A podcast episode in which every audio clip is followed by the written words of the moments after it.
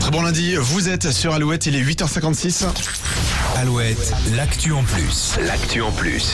Et si on devait résumer en trois mots le week-end du héros de l'actu en plus ce matin, ce serait euh, galette, fève et argent. Oui, ce week-end, dans le nord de la France, un jeune garçon a fêté ses 11 ans autour d'une galette des rois à la frangipane, achetée chez un boulanger de Calais. Ok. Coup du dessin, le père de famille en charge de l'achat du gâteau a dû aller dans deux boulangeries pour trouver son bonheur.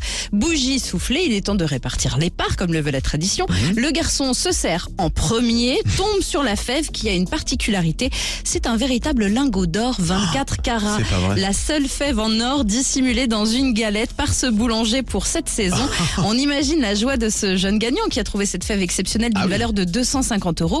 Alors que va-t-il faire de cette petite fortune Pour 11 ans, 250 euros, c'est un monde. Mm. Ouais, pas mal. eh bien, il compte la placer sur un compte pour s'acheter une maison pour quand il sera plus grand. Oh, il est déjà vieux à 11 ans. Il a des vrais projets de vie à 11 Ah, ans. bah, c'est ça.